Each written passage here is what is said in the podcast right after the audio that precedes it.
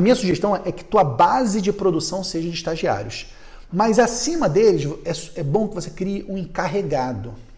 Alguém que responda pelo setor. E esse encarregado, idealmente, não ser um estagiário para você ter um pouco mais de estabilidade. Porque lembrando, né?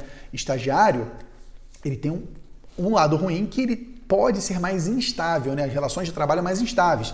Então, de repente, tem caso de estagiário que começa a se dar mal na faculdade porque começou a trabalhar, o cara larga o trabalho para voltar a estudar, porque começou a tomar pau em matéria e, e, não, e, e vai dar é, prestigiar mais a faculdade. Tem estagiário que às vezes o pai vai lá, fala que vai sustentar para o filho ficar mais em casa, enfim, tem outras possibilidades. Então existe sim uma, uma instabilidade maior na relação com o estagiário, tanto do nosso lado quanto do lado do estagiário. Então é bom você ter um encarregado, aí, aí sim, alguém da área mais fixa de finanças, alguém com uma visão maior, para que essa pessoa possa fazer o processo de digestão dos clientes. Então, chegou um cliente novo, esse encarregado vai receber o cliente, vai parametrizar ele no sistema financeiro, vai conferir se o plano de contas que vocês usam está batendo com o cliente que pode usar, vai fazer as primeiras conciliações, vai criar o primeiro histórico.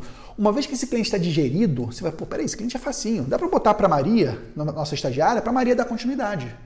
Então, esse encarregado, seu filtro, o que vai receber os novos clientes, vai educar o cliente de como faz, como não faz. Às vezes, o estagiário, por estar no início de carreira, ele não tem muita negociação com o cliente, né? ele ainda não sabe muito se impor e tal. Então, tem que ter alguém mais firme na, na linha de frente, né?